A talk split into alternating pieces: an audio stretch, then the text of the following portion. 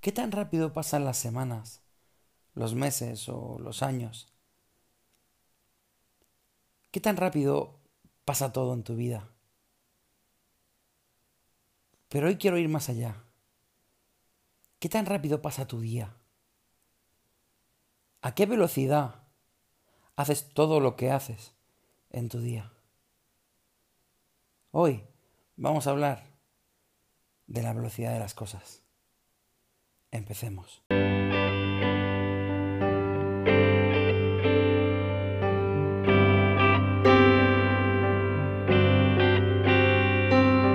Lo mejor de mí es que puedo sacar lo mejor de ti. Soy Carlos Zael. Quédate y compruébalo.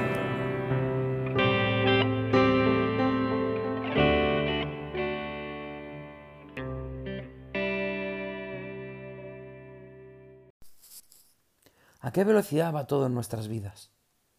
¿A qué velocidad nos despertamos, desayunamos, vamos al trabajo, nos relacionamos con la gente? ¿A qué velocidad sacamos al perro? Quien tenga perro, por favor, que, que, piense un momentito a qué velocidad lo saca. Porque hay muchísima gente que dice que le encantan los animales y veo sacar a su perro como Toby, corre, Toby, venga, mea ya, mea aquí, mea aquí, venga, vamos, que tengo prisa, que llego tarde al trabajo, venga, Toby, mea de una vez. Y corriendo otra vez para casa. ¿A qué velocidad va todo, de verdad? Es increíble lo rápido, lo rápido que hacemos todo. ¿Os habéis visto conducir? Yo soy un auténtico terror conduciendo todo va rápido, queremos ir más rápido, queremos ir, digamos, tarde, vamos con la hora pegada. Y no solo se trata de, de prisa con el coche, sino es a las revoluciones que hacemos todo. Vamos auténticamente revolucionados. Vivimos una sociedad en la que vivimos auténticamente revolucionados. Sin duda, la velocidad de las cosas es un potenciador de lo inmediato y de la frustración que crea lo inmediato. Incluso en algunas veces cuesta hasta diferenciar si estamos fallando en la velocidad de las cosas o estamos fallando en lo inmediato. Porque se parecen mucho, aunque son dos herramientas totalmente diferentes. Pero sin duda, como lo he dicho, la velocidad de las cosas es un potenciador de la frustración de lo inmediato. Todo va súper rápido. No nos da tiempo a saborear nada. No nos da tiempo a, disfrutar eh, eh, el, proceso de algo.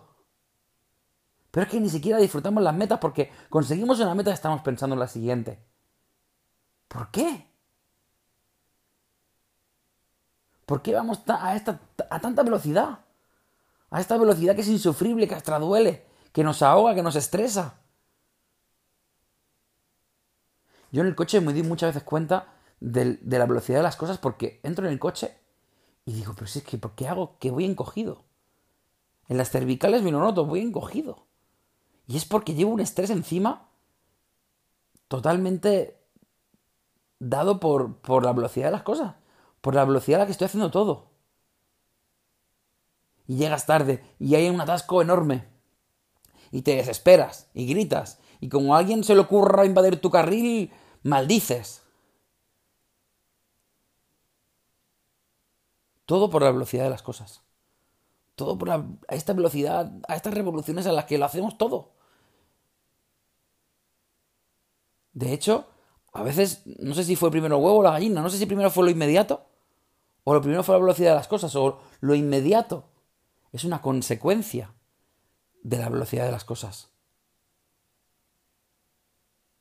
Lo que está claro es que una a la otra se potencian. Y que si caemos en lo inmediato y caemos en la velocidad de las cosas, estamos firmando una sentencia de estrés y de ansiedad casi segura. Estamos llamando a la puerta de la ansiedad para que nos abra. Una de las cosas que hago yo para eh, evitar esto, la llamo encontrar el punto neutro. Encontrar el punto neutro es básicamente como una pausa activa como encontrar un punto zen, pero que me deje activo. Porque normalmente lo hago cuando voy a hacer algo importante y no puedo ir con esa tensión. Lo hacía mucho cuando era entrenador de fútbol y tenía un partido importante. Y, y después empecé a hacerlo siempre que tenía algún partido. O cuando tengo alguna charla, pues también lo hago. La verdad que encontrar el punto neutro para mí es como una especie de meditación eh, que hago y casi siempre la hago en el coche, aunque algunas veces también la he hecho en casa. Pero cuando voy a algún sitio, voy a dar una charla, iba a un partido antes, o cualquier cosa de estas, intentaba encontrar ese punto neutro. Lo primero que hago es intentar relajar mi cuello, porque ya digo que lo noto muchísimo ahí. Una vez que he relajado el cuello, pues intento ponerme una música que, que me guste. Me funciona mucho Vanessa Martín, porque no sé qué tiene esa voz de, de Vanessa que, que me relaja y enciendo el vehículo, me pongo mi cinturón y venga, tranquilito hacia, hacia mi destino. Mientras conduzco, respiro, respiro profundamente, aguanto un poquito el aire y lo suelto. Y veo como esa tensión poco a poco se va yendo de mí. Muy importante relajar los hombros, porque es que de verdad que los tenso muchísimo. No sé si hay gente que, que le pasa en, en zonas de la inferior de la espalda o le pasa en eh, que se le suben los gemelos, no sé. Mm, el estrés puede, puede surgir en, en muchísimas partes del cuerpo, ¿no? A nivel físico. Pero a mí me pasa mucho en, la cervical. Entonces, intento relajarme lo más posible y no dejo de estar en, una activación. O sea, es como una relajación activa. Porque voy a enfrentarme a algo ahora y tengo que estar muy concentrado. Más adelante os hablaré de la afluencia y os diré que el punto neutro es principalmente lo que hago para luego, posteriormente, encontrar la afluencia. Así que me subo al coche, me relajo, me pongo la música que a mí me gusta. Esto va a gustos. Hay gente que, que lo hace con música clásica, hay gente que lo hace con música heavy, hay gente que lo puede hacer con reggaetón, lo que queráis. Lo que queráis, pero que os sirva. Que os sirva, que esa pequeña bola que se hace en el estómago a veces por la velocidad de las cosas se vaya y que esa tensión donde se os acumule a mí en el cuello, ya os he contado, también desaparezca. Al final no deja de ser tomaros una pausa. Tomaros una pausa. Todo va súper rápido, la vida gira súper rápido, tú giras súper rápido, tú vas súper rápido. Párate un momento. Detente. Detente, tómate una pausa, respira. Escucha esa música, saborea esa canción. Escúchala bien. ¿Que estás en un atasco? Pues estás en un atasco, ¿qué vas a hacer?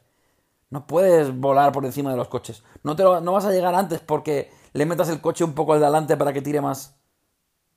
Ni vas a conseguir nada, si, sobre todo si llegas tarde a un sitio o si llegas tarde a una reunión importante o tienes una conferencia con ponerte de mal humor porque alguien ha invadido un poco tu carril y se ha metido delante tuyo. Entender esto es súper importante.